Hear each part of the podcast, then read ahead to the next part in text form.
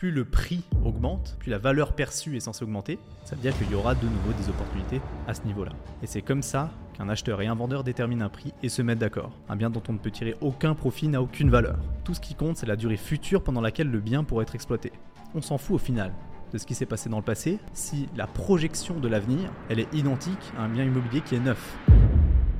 Hey, c'est Edouard, bienvenue dans l'After, le podcast dédié à l'immobilier et au monde du business en Suisse romande. L'objectif de ce podcast, c'est de vous permettre de continuellement apprendre même après votre journée de travail. Si vous appréciez le contenu, je vous demande une seule faveur, laissez-nous un avis 5 étoiles sur la plateforme que vous utilisez. Allez, bon épisode. La valeur et le prix sont deux choses bien distinctes et elles dépendent directement du profit qu'un bien immobilier peut apporter le profit peut être à la fois économique et à la fois émotionnel. C'est deux types de profits différents, mais qui apportent les deux une valeur à un bien immobilier. On verra ça un petit peu plus tard. La définition simplement de la valeur, c'est que la valeur dépend de l'appréciation individuelle du profit provenant de l'acquisition d'un bien immobilier. La définition du prix, c'est que le prix est le résultat d'un processus d'alignement entre les positions du vendeur et de l'acheteur. Autrement dit, la valeur est subjective et le prix est objectif. C'est deux éléments qui sont bien différents et c'est extrêmement important de faire la différence, surtout en immobilier. La différence d'ailleurs entre la valeur et le prix, c'est la même chose partout dans n'importe quel domaine. Ce n'est pas uniquement valable dans l'immobilier, mais c'est encore plus valable dans l'immobilier. On verra ça un petit peu plus tard dans cet épisode. Tous les biens immobiliers ont un certain profit, comme j'ai dit, autrement il n'y a pas de valeur. Un bien immobilier qui n'a pas de profit n'a aucune valeur. Et comment est-ce qu'un bien immobilier n'a pas de profit? En général, il y a toujours un profit. C'est un profit qui est économique ou alors un profit qui est émotionnel. Vous avez une évaluation différente entre une maison individuelle, un bien qu'on appelle de jouissance, un appartement en PPE qu'on appelle un bien de jouissance également, ou alors un bien immobilier de rendement. Ça peut être un appartement, ça peut être un immeuble, ça peut être un local commercial, ça peut être une maison. En général, ce n'est pas tellement des maisons, mais ça peut l'être. Par contre, il y a une valorisation qui est différente. Ça veut dire qu'un profit qui est économique, il est basé sur des, chiffres, c'est très cartésien. Euh, c'est facile aussi à, le déterminer, parce qu'on peut voir simplement un bien immobilier qui rapporte beaucoup aura beaucoup de valeur, un bien immobilier qui rapporte peu aura peu de valeur. En revanche, une maison individuelle, un appartement en PPE, c'est des profits qui sont purement émotionnels. Donc dans ce cas-là, c'est très difficile de donner une valeur, un chiffre, un nombre à un profit qui est émotionnel, évidemment. C'est toute la magie de l'immobilier. Donc si un bien immobilier apporte un profit plus important pour une personne qu'une autre, la valeur perçue de ce bien immobilier changera. Bien évidemment, si euh, une famille euh, vient d'avoir des enfants, a besoin urgemment d'une maison pour pouvoir élever ses enfants, et en plus de ça, il y a peut-être une modification euh, du, lieu de travail, il y a peut-être donc euh, des, nouveautés qui ont changé dans, la vie d'une famille et qui a besoin et cette famille a besoin cruellement et urgemment d'un bien immobilier. La valeur perçue d'une maison parfaite pour eux dans leur situation aura une valeur perçue qui est bien différente d'un investisseur qui vient pour faire du rendement par exemple. Donc là, la valeur émotionnelle va prendre largement le dessus de la valeur économique. Donc si la valeur perçue est modifiée, le prix payable pour ce bien peut également varier. Vous êtes prêt évidemment à mettre beaucoup plus de prix, un prix beaucoup plus élevé, quand la valeur que vous percevez est importante. L'objectif pour vous dans votre tête, c'est toujours que, et de manière inconsciente, mais pour tout le monde c'est la même chose, que le prix que vous allez payer équivaut à la valeur que vous percevez, la valeur perçue du bien immobilier. Ça peut être un bien immobilier, ça peut être un kilo de pâtes, ça peut être un, kilo de tomates, peu importe. C'est pour ça que vous êtes prêt à, payer très cher de l'eau dans le désert quand vous avez très soif.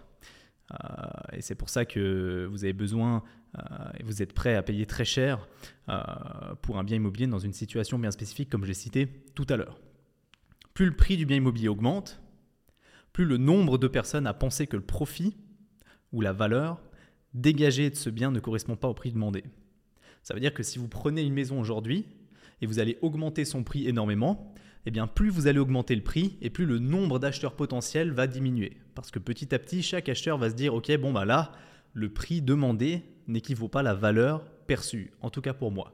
Donc il y a une partie évidemment subjective, euh, mais au final aussi, à la fin, dans la valorisation du bien immobilier, on va aussi se baser sur des éléments qui sont factuels.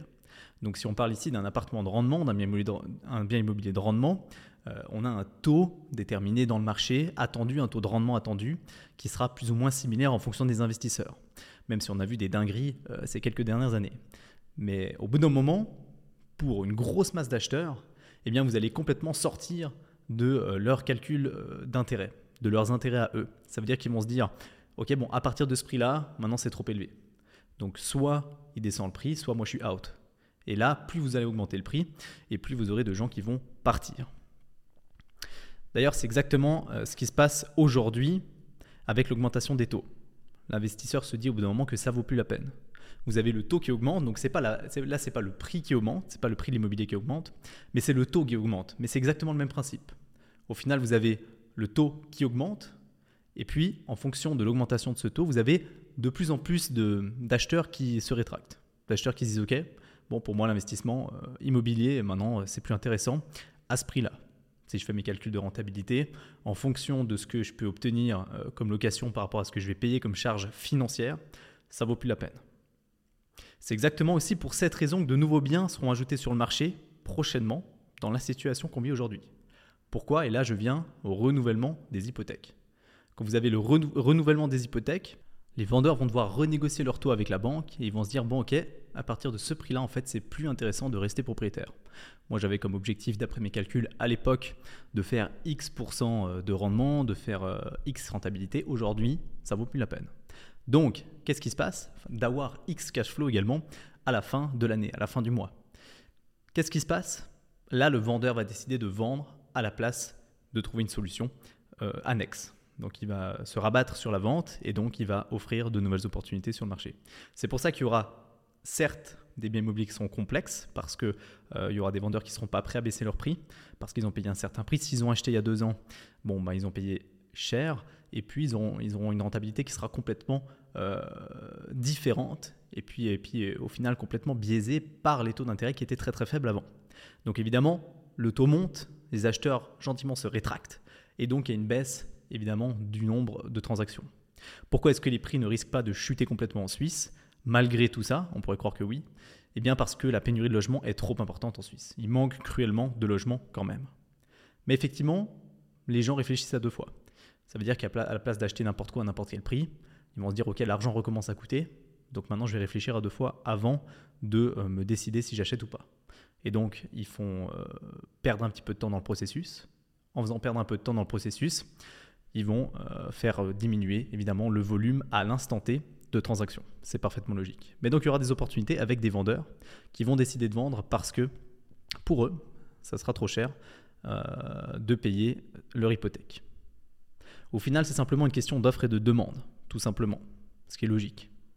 Mais ce qui est inquiétant dans l'immobilier, comme je l'ai dit tout à l'heure, c'est que de manière générale, lorsque les acheteurs se pressent pour acheter vite et cher, l'offre augmente également parce que le nombre de fournisseurs augmente Et ça, c'est une particularité de l'immobilier suisse, c'est qu'en immobilier, il ne se, passe pas, se passe pas ça en Suisse. Donc c'est normal, plus vous avez d'acheteurs, plus vous avez de demandes, plus ça attise évidemment les intérêts des fournisseurs. Les fournisseurs dans ce cas-là, c'est qui? C'est les constructeurs, c'est les promoteurs. Donc ça veut dire que plus vous avez d'acheteurs, plus vous avez de demandes, plus vous, vous dites, ok, purée, c'est lucratif. C'est vachement intéressant, vous n'avez même pas construit, vous avez déjà vendu. En fait, le risque, il est minime, et en plus, il y a des bonnes rentabilités. Donc dans ce cas-là, normalement, et c'est logique, le nombre de fournisseurs augmente. Mais donc si le nombre de fournisseurs augmente, il devrait, y avoir plus d'objets sur le marché. Et donc s'il y a plus d'objets sur le marché, le taux de logement vacant devrait diminuer. Et malheureusement en Suisse, ce n'est pas le cas. Ça paraît euh, évident, euh, ça paraît facile à comprendre, mais en Suisse, on a la problématique de l'évolution démographique. Ça veut dire qu'on a de plus en plus de personnes sur le territoire. Et en ayant tout plein de personnes qui arrivent sur le territoire, alors que les contraintes administratives pour construire euh, sont très importantes, eh on n'a pas eu cette augmentation du taux de logement vacant, mais pire encore, on a eu une diminution du taux de logement vacant. Et aujourd'hui, la problématique qu'on a, c'est que les taux d'intérêt montent vite, très vite, et les, promoteurs travaillent en crédit de construction, les promoteurs travaillent en saron, donc les professionnels de pour du court terme, ça dépend lesquels, mais les constructeurs en général hein, travaillent à court terme, et donc, qu'est-ce qui se passe? Vous avez les taux d'intérêt qui augmentent très vite et l'inertie du marché immobilier qui n'arrive pas à suivre le mouvement.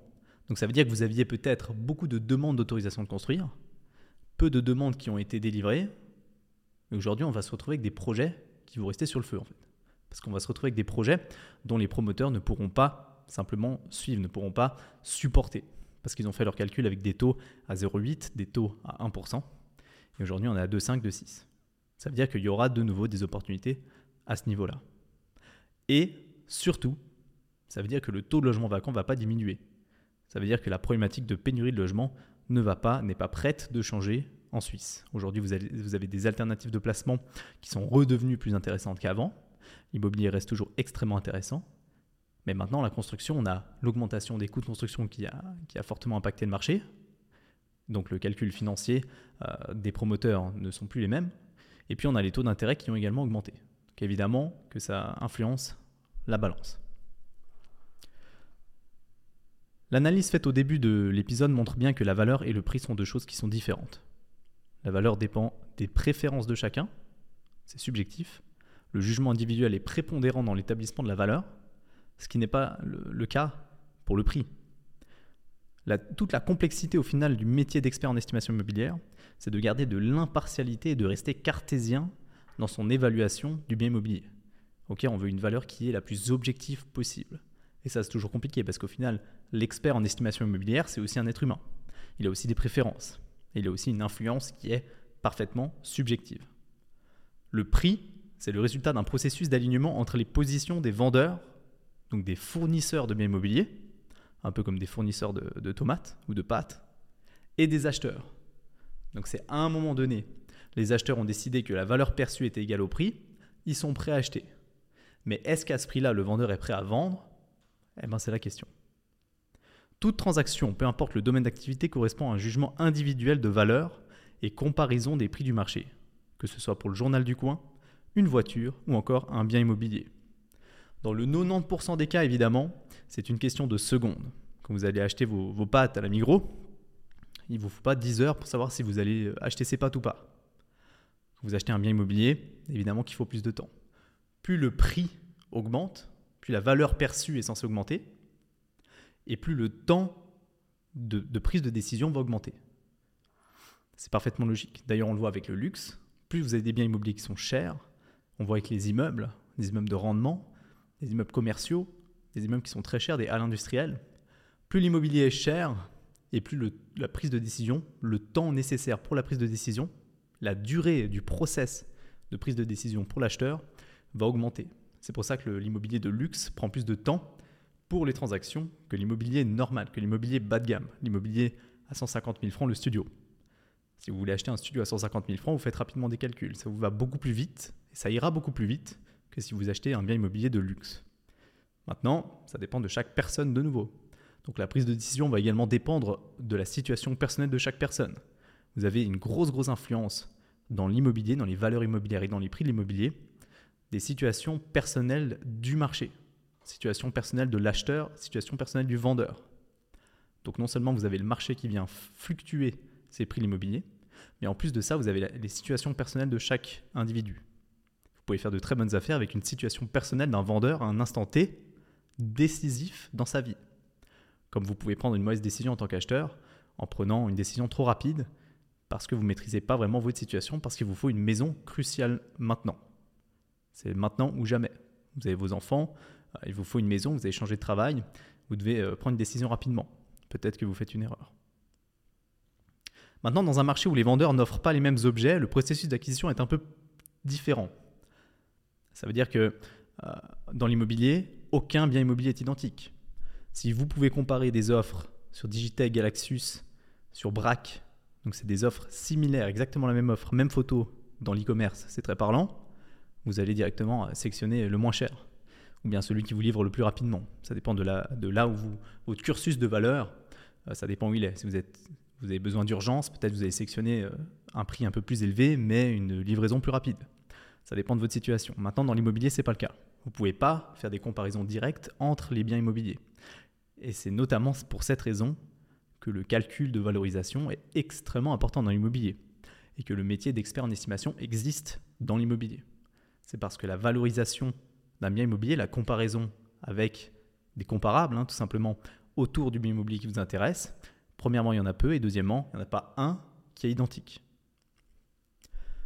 Dans le cas de l'immobilier, les acheteurs utiliseront des comparables comme ils le peuvent, tout en sachant que ce n'est pas exactement la même chose. Ils ne peuvent plus comparer des offres identiques sur le marché, mais bien des objets dans des marchés qui s'apparentent à ceux dont ils s'intéressent. Ils doivent prendre leurs propres dispositions pour prendre une décision. Et c'est là qu'intervient le prix de négociation. Et ça, c'est extrêmement important dans l'immobilier. C'est même primordial. Vous avez des valeurs de négociation en immobilier. Vous avez un prix négocié, un prix de négociation. Si aujourd'hui, vous allez faire vos courses à la Migros, euh, vous voulez acheter des pâtes, vous n'allez pas à la Migros pour négocier le prix que vous avez vu à la COP. Vous n'allez pas demander au vendeur euh, de faire un prix sur le, paquet de pâtes parce qu'à la COP, vous avez vu que c'était moins cher. Vous allez directement aller à la COP. Le problème, c'est qu'en immobilier, si vous voulez acheter plutôt l'offre de monsieur vendeur Migros, eh bien, vous irez chez lui et vous allez dire que euh, vous avez une autre offre de monsieur vendeur La COP. Et vous allez essayer de négocier l'offre du vendeur Migros. Pourquoi? Bien simplement parce que cette offre-là, elle est unique. C'est pas la même qu'à la COP. Même qu'à la COP, c'est similaire et c'est moins cher. Mais là, pour le vendeur Migros, c'est unique. Vous avez un appartement, comme ça. Un seul appartement. Et donc, même si l'appartement du vendeur Monsieur Cop est similaire et peut-être moins cher, eh bien, si vous êtes plus intéressé par Migros, vous allez essayer comme vous pouvez de négocier par des comparables. Et donc, vous allez, c'est pour ça que vous avez des prix de qui sont très importants dans l'immobilier. C'est comme ça que la négociation est faite en immobilier dans 100% des cas les acheteurs et les vendeurs fondent leurs idées du prix sur leur perception de la valeur. Ils auront chacun une valeur différente et puis en fonction, ils vont déterminer un prix. Le vendeur doit quantifier d'une manière ou d'une autre la valeur dont il va se priver le jour où il vend, tout comme l'acheteur doit juger quel profit il pourra tirer de son acquisition. Ça veut dire que le vendeur il va partir du constat qu'aujourd'hui il est propriétaire de ce bien immobilier, ce bien immobilier lui apporte un certain profit, et demain, s'il vend ce bien immobilier, qu'est-ce qu'il en retire en retour? Quelle est la valeur qu'il peut récupérer? Quelle est la valeur qu'il va perdre en vendant ce bien immobilier surtout? Est-ce que c'est similaire à la valeur qu'il va récupérer? Ou au prix qu'il va récupérer?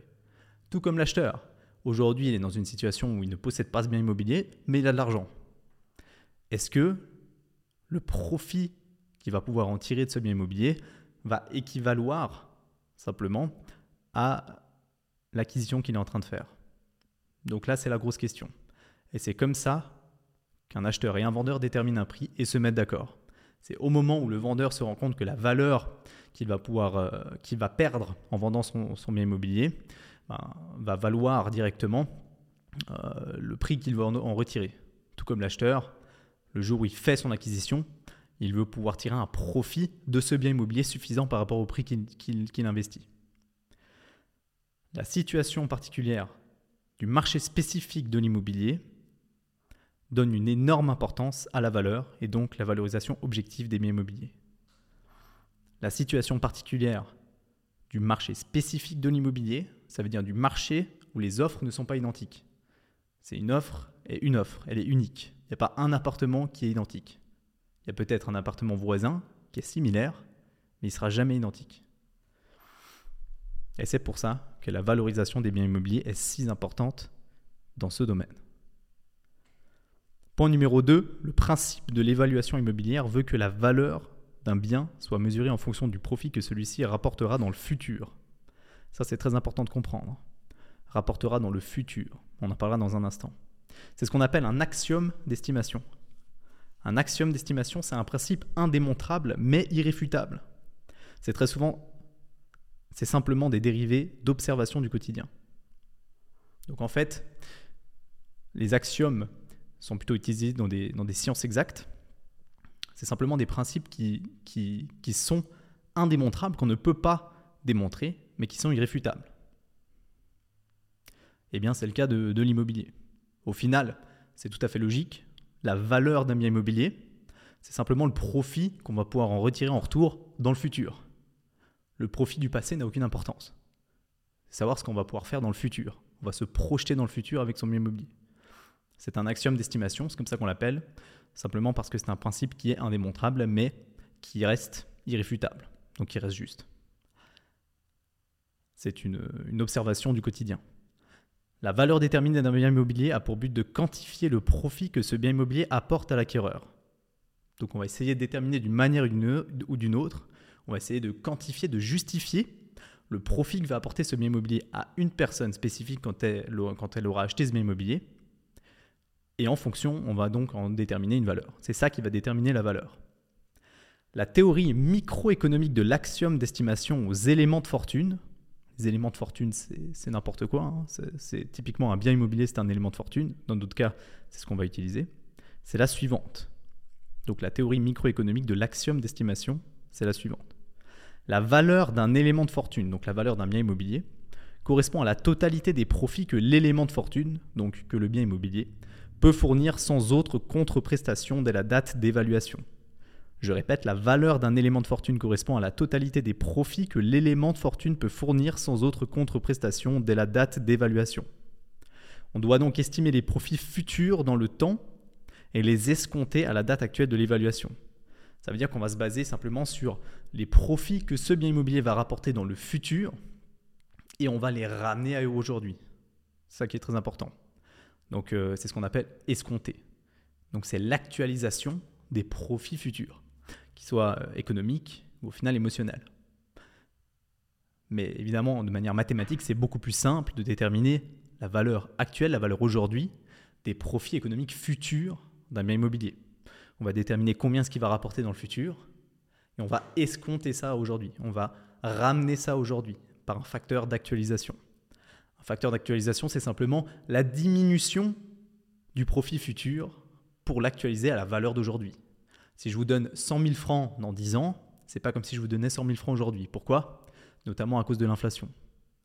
Donc dans, dans 10 ans, 100 000 francs n'auront pas la même valeur que aujourd'hui. En plus de ça, vous devez attendre 10 euh, ans pour pouvoir obtenir ces 100 000 francs. Alors que si vous les obteniez aujourd'hui, vous pourriez les investir. Donc évidemment, ça n'a pas la même valeur. La valeur actuelle n'est pas la valeur La valeur actuelle n'est pas les profits futurs. C'est les profits futurs qui sont escomptés, qui sont actualisés à aujourd'hui. C'est plutôt facile pour un bien de rendement, comme je viens d'expliquer, car il s'agit de nombres, mais c'est beaucoup plus compliqué pour un bien de jouissance, une maison ou un appartement en copropriété, parce que ce n'est pas quantifiable au final de manière générale. C'est pas quantifiable de savoir combien est-ce que ça vaut dans le futur l'utilisation d'une maison. Combien est-ce que ça vaut de pouvoir se lever le matin, d'ouvrir les stores et d'être chez soi et de faire ce qu'on veut avec notre maison? C'est pas quantifiable, donc c'est très compliqué de déterminer une valeur de profit futur escompté aujourd'hui pour une maison, pour un bien de jouissance personnelle. Donc cet axiome, le principe indémontrable mais irréfutable, permet de formuler trois déductions. Déduction numéro 1, les biens n'ont qu'une valeur lorsque l'on peut tirer un profit, qu'il soit économique ou émotionnel. Un bien dont on ne peut tirer aucun profit n'a aucune valeur. Comme j'ai expliqué, si demain on doit détruire la maison, aujourd'hui elle n'a pas de valeur. Si demain on doit détruire euh, l'immeuble dans lequel se trouve l'appartement que vous voulez acheter, aujourd'hui il n'a pas de valeur. Quasiment rien. Ce qui est parfaitement logique. Principe numéro 2. On ne peut exploiter des biens uniquement dans l'avenir et pas dans le passé. Donc tous les profits générés dans le passé n'ont plus aucune valeur. Tout ce qui compte, c'est la durée future pendant laquelle le bien pourrait être exploité. Donc l'âge d'un bien immobilier n'influence pas directement la valeur de ce dernier, mais l'influence uniquement de manière indirecte, dans le sens où la durée d'exploitation future est réduite parce qu'il a déjà été utilisé dans le passé. Peu importe la durée d'utilisation dans le passé. Un vieux bien qui a été chouchouté, qui a été extrêmement bien entretenu, pourrait très bien avoir une valeur supérieure à du neuf s'il est disposé à durer plus, aussi longtemps. Donc en fait, tous les profits, et c'est comme ça qu'on va déterminer l'évaluation d'un bien immobilier aujourd'hui, tous les profits qui sont générés dans l'avenir, escomptés aujourd'hui, ont une certaine valeur. Tous les profits qui ont déjà été consommés, qui ont déjà été utilisés, n'ont aucune valeur. Ça, c'est très important de le comprendre. Ça veut dire que vous avez des immeubles de rendement qui potentiellement pourraient avoir plus de valeur que du neuf. Pourquoi? Simplement parce qu'ils peuvent être exploités autant de temps, peut-être dans le futur, c'est ça qui nous intéresse, et peut-être qu'ils rapporteront plus. On s'en fout au final de ce qui s'est passé dans le passé, si la projection de l'avenir, elle est identique à un bien immobilier qui est neuf. Et ça, c'est très important de le comprendre. Ça veut dire que l'âge économique d'un bien immobilier, l'âge d'un bien immobilier, peut-être qu'il a une très faible influence. Tout dépend de l'utilisation future. Et ça, on le verra dans un autre épisode où on parlera de l'horizon économique. S'il peut être utilisé pendant très très longtemps dans le futur, eh bien au final, on s'en fout de combien de temps il a été utilisé dans le passé. On va simplement répertorier les profits qu'il va réaliser dans le futur et également les rénovations qu'il va nécessiter. Mais peut-être qu'on peut le garder, il suffit de faire des rénovations. Peut-être qu'on n'a pas besoin de le détruire, de le reconstruire. Donc dans ce cas-là, eh bien l'influence de l'âge du passé sera très faible. Et ça, c'est l'immobilier qui est durable. L'immobilier qui dure dans le temps, l'immobilier qui est très long, très lent. Vous avez tous vu dans ces vieilles villes des immeubles qui datent d'il y a 300, 400, 500 ans et qui sont toujours là. au final, comment est-ce que vous dites que ces biens immobiliers n'ont plus de valeur? Vous ne pouvez pas dire qu'ils ont plus de valeur parce qu'ils ont beaucoup vécu. Ils ont toujours la valeur, ils ont, ils ont même augmenté énormément de valeur. On s'en fout au final s'il a 150 ans l'immeuble, si l'immeuble va très bien, et si l'immeuble va pouvoir continuer d'être utilisé pendant 150 ans, 200 ans, 300 ans. C'est pas grave s'il a vécu 100 ans, 200, 200 ans ou 300 ans. C'est bien égal. Et ça, c'est tout le pouvoir de l'estimation immobilière. Point numéro 3, déduction numéro 3 de l'axiome. Un profit futur n'a moins de valeur qu'un profit immédiat. On en a déjà parlé. Plus le profit est éloigné dans le futur, moins il a d'influence sur la valeur actuelle parce que l'incertitude augmente. Ça veut dire que si vous avez un, profit d'un immobilier aujourd'hui dans 100 ans, dans 150 ans, il aura très très peu d'influence aujourd'hui. Si je vous dis qu'un immeuble va rapporter 50 000 francs dans 150 ans, il aura très peu de valeur aujourd'hui. Ces 50 000 francs auront très peu d'influence sur la valorisation de l'immeuble à l'instant T. La réduction de la valeur d'un profit futur est appelée escompte. On en a parlé tout à l'heure. C'est pareil pour les profits émotionnels. Une maison sur, un, sur plan, par exemple, a théoriquement moins de valeur qu'une maison neuve déjà construite.